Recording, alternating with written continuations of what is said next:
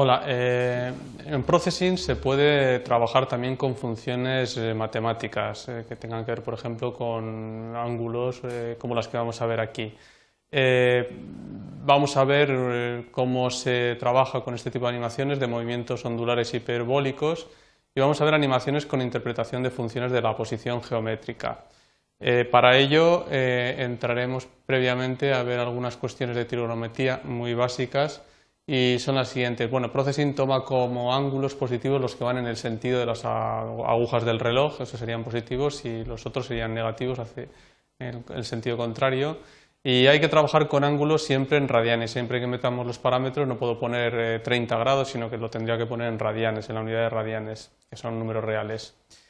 Eh, las dos funciones que convierten, hay funciones de conversión evidentemente para convertir eh, la unidad de grados a radianes y al, revés, que son las siguientes, radianes, radians convierte de grados a radianes y degrees convierte de radianes a, grados. Y las funciones básicas de trigonometría son seno y coseno eh, y bueno, pues tienen un valor entre menos 1 y 1 dentro se pone el ángulo en radianes, como he dicho, en la unidad de radian. Bien, vamos a ver ahora una serie de prácticas en las que podemos ver cómo se visualizan un movimiento con funciones eh, de tipo matemático. Aquí he puesto, unos ejemplos sencillos, pero siempre se pueden extraer funciones, aunque no, se puedan entender, aunque los que no somos expertos o los que no son expertos en matemática, pero sí que interpretándolo de alguna manera sí que se podía llevar a código. En este caso, por ejemplo, eh, tenemos un movimiento circular, ¿eh? un movimiento circular es el movimiento del círculo, solo que vamos eh, cambiando el, radio, vamos reduciendo y reduciendo el radio para que el movimiento sea en espiral. Hemos utilizado la función más sencilla, que es la función de crear círculos. Vamos a ver cómo está hecho. creamos una serie de variables reales que son estas, de aquí arriba y aquí abajo están en el setup están ya puestas con su valor tamaño 400 400, la A vamos, va a ser 20, 20 va a ser el diámetro del círculo, del círculo rojo, el X y el Y van a ser la posición, en un principio a partir de la posición 100, eh, 100 en coordenadas horizontales y 100 en verticales, pos X y pos Y va a ser el, centro del círculo de la animación, vemos que este círculo rojo se mueve en torno a un círculo de animación, que sería el, el centro este, el centro de la ventana, el ángulo en un principio va a ser cero, va a ir variando evidentemente, para que vaya moviéndose el circulito.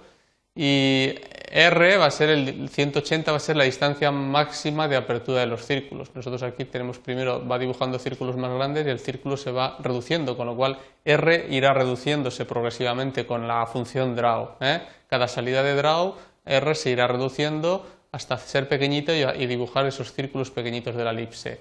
Luego se va ampliando otra vez vamos a hacer una velocidad de 60 frames por segundo y eh, rellenamos en un principio de, rojo la función de relleno y de sin línea para dibujar el círculo. Empezamos con la función draw, el background blanco, el fondo blanco y eh, este es el método para calcular la posición geométrica de círculos. La función de crear círculos es esto entonces nosotros lo hemos interpretado que la coordenada x se ponga en la posición x, en la posición de x, más r, que sería el radio máximo, r sería el radio del círculo que queremos hacer, por coseno del ángulo, coseno del ángulo. Y será posición x, la, posición de partida, más r radio por seno de ángulo. Esta es la función de, hacer círculos. ¿eh? Luego lo que voy a hacer yo seguidamente es bajar el radio para que los círculos cada vez sean más pequeños pero mm, haremos luego alguna prueba. Por ejemplo, aquí eh, tengo preparado esto para que veamos que si no cambio el radio, si el radio se mantiene, siempre en la circunferencia hará una circunferencia todo el rato, no irá reduciendo, ¿eh? como vemos. Sin embargo, si yo voy restando, restándole 0.6, por ejemplo, pues entonces ese radio del, movimiento va cerrándose y creando ese movimiento de espiral interno y luego externo. Eh, la elipse eh, la dibujo x, y, a y a, que es el diámetro, ya en, las coordenadas, en las variables ya lo tengo puesto, creo que era 15 o 20, la a, 20 es el diámetro del círculo, y x e y se irán moviendo conforme esta función vaya cambiando x e y.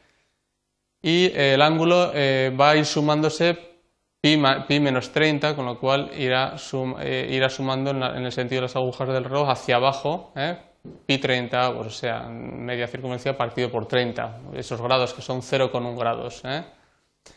Eh, y luego r irá restando 0,6 para que el círculo, el radio se vaya eh, reduciendo como ya he explicado. Entonces le digo que si r es menor que menos 200, esto va restando, va restando, va restando, entra hasta dentro de la circunferencia y cuando llega a 0 sigue restando y empieza a, sumar en negativos y cuando llega a menos 220, que es cuando el, círculo ya está saliendo otra vez por pantalla, le digo que vuelva a ser 210 pero en positivo y vuelve a entrar. ¿eh? Si no se, se, saldría ya no lo volveríamos a ver. Bien, este sería el primer ejemplo. Vamos a ver otro más de estos tres que van a mostrar. Este siguiente. Bueno, este es un movimiento, hemos visto antes un movimiento circular y esto es un movimiento de una hipérbola.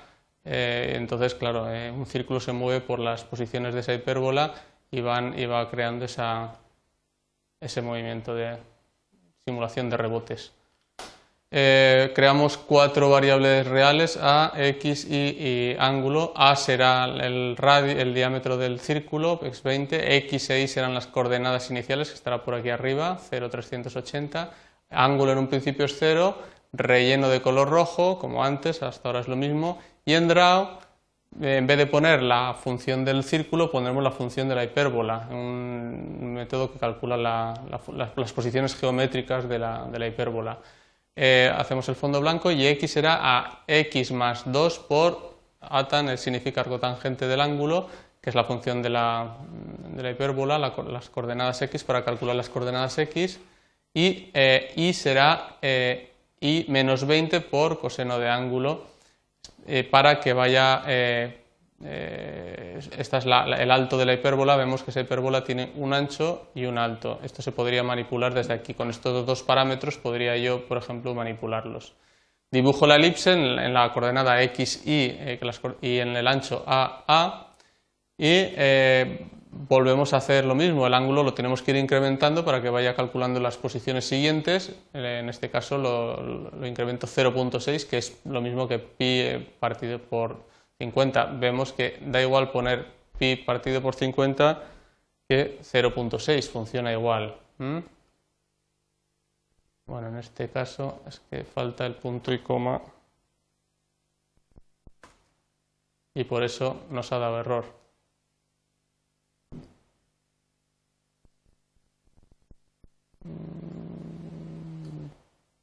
Vamos a...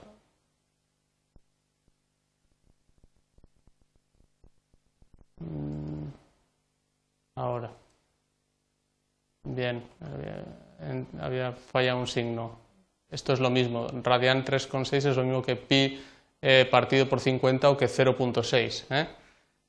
Seguimos eh, la condicional. Cuando i salga, sale por la parte derecha de la ventana, sería cuando salga por ahí, si i es mayor que 380, ángulo vuelve a ser 0 y i vuelve a ser, y vuelve a ser 380. Es decir, si i sube hasta 300, perdón, si i sube hasta la posición 380 y, es la altura, la altura de la, de, la, de la, ventana, perdón, si baja hasta 380, que es aquí, perdonen, eh, si, entonces el ángulo es 0 y se pone eh, y a 380 y empieza a subir. Y si x es mayor que 400, si sale por aquí, ahora sí que, sí que es esto, me estaba confundiendo entre x e y, entonces el ángulo vuelve a ser 0 y x es 0, vuelve otra vez a la parte horizontal, a parte del principio y vuelve a estar arriba. O sea, sale de arriba, baja, cuando y llega es mayor que 380 se pone en 0 y vuelve a ser 380 y vuelve a subir y así eh, sucesivamente. Y cuando sale por la derecha, vuelve a entrar. En el último ejemplo hemos, vamos a ver también una serie de bueno, trabajos también con, funciones trigonométricas, pero para cambiar el color, en este caso de, una, de unas letras, de una tipografía que sería esta. Vemos cómo cambia el color porque está cambiando la, intensidad del color. Vamos a ver cómo funciona. En un principio eh, cargo la fuente, las variables de la fuente, bueno, pongo el tipo de fuente que tengo en la carpeta de datos, alineo en el centro porque quiero que salgan en el centro las palabras y en el draw le digo, aquí está un poco el asunto, background, el fondo, del, fondo este que en un principio también va variando, le digo que sea eh, que tenga un valor de 15 más 20 eh, por el valor absoluto del seno de este ángulo. T era el ángulo que en un principio es 0. Entonces 0 por 2 es 0, el seno de 0, lo multiplica y lo pone. Pero T va a ir variando, con lo cual el color irá variando. En todas las demás palabras pasa lo mismo le pongo un RGB, como vemos, que son tres valores, y el último, el valor de transparencia, le pongo este valor. Tengo que poner la función de valor absoluto porque la función de seno y coseno tiene una, devuelve un valor entre menos 1 y 1 y los valores de RGB y de la transparencia van desde 0 a 255 y no podría salir negativo, con lo cual la función absoluto devuelve. Si sale menos 1 o menos 0,5 pondría 0,5 o 1. Así que en la, posición de la del parámetro de transparencia le multiplico un valor que va variando, depende de cada, de cada color que quiero, por el valor absoluto, en este caso de seno de t o de seno de t más la mitad de pi, eh, pi medios, etc. Y así con todas las cuatro palabras, cambiando algunos parámetros de, este, de este, último parámetro de transparencias.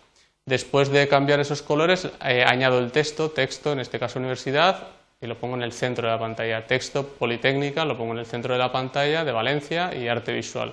Entonces van saliendo, todas las palabras están en el centro, en el mismo sitio, pero unas se van transparentando y al transparentarse unas van, van apareciendo otras.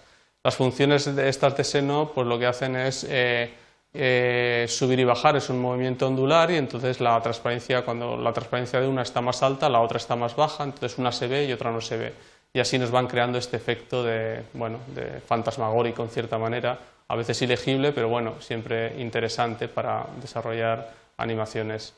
Pues nada, muchas gracias y eh, con esto hemos terminado este tema eh, que se titula, eh, este bloque que se titula Trayectorias en Processing con funciones geométricas.